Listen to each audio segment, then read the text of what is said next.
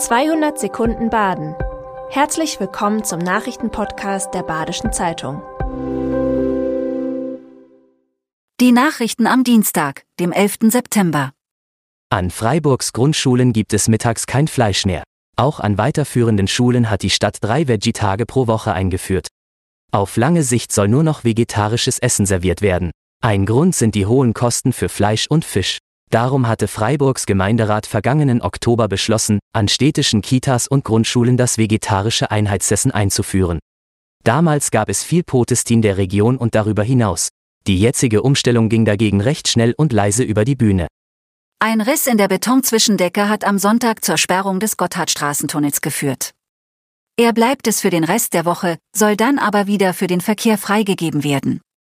Fahrzeuge werden nun über Passstraßen umgeleitet. Das dürfte die Fahrt um rund eine Stunde verlängern. Laut Bundesamt für Straßen ist allein die Zwischendecke betroffen. Darüber befindet sich die Lüftungsanlage des Tunnels.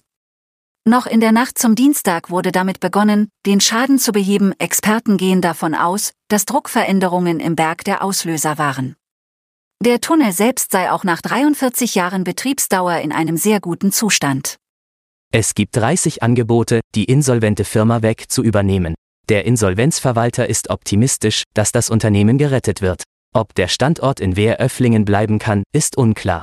Etwa 24 Interessenten hätten bereits unverbindliche Angebote abgegeben. Im Zuge des Hauptverfahrens werden sie nun detaillierter über die Lage der Firma weg informiert. Es gibt bei den potenziellen Käufern unterschiedliche Positionen dazu, ob der Sitz in Wehr erhalten bleibt oder nicht. Im Hauptsitz in Wehröfflingen arbeiten aktuell 115 Beschäftigte. Im firmeneigenen Glaswerk in Bondüsdorf arbeiten weitere 260 Menschen.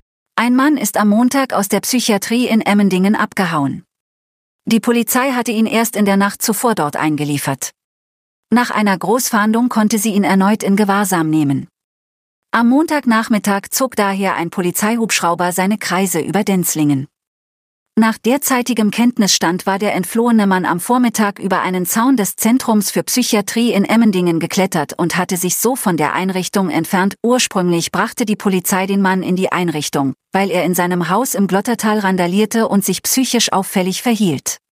Breisach ist Teil eines amerikanischen Online-Reiseclubs. Die Teilnehmer können die Stadtführung live von ihrem Sofa aus verfolgen. Bei der letzten Führung schalteten sich 100 Personen aus den USA zu. Möglich macht das ein virtueller Reiseclub. Die Idee dazu hatte die Amerikanerin Susan Black durch Erfahrungen mit ihrer Mutter, die in einem Pflegeheim lebte. Durchgeführt werden die Touren von Mitarbeitern der badischen Firma Breisach Touristik. Der Kontakt nach Breisach kam durch eine Rheinkreuzfahrt zustande, die Black mit ihrem Mann unternahm. Bereits im März gab es eine virtuelle Führung aus Breisach speziell zum jüdischen Erbe der Stadt.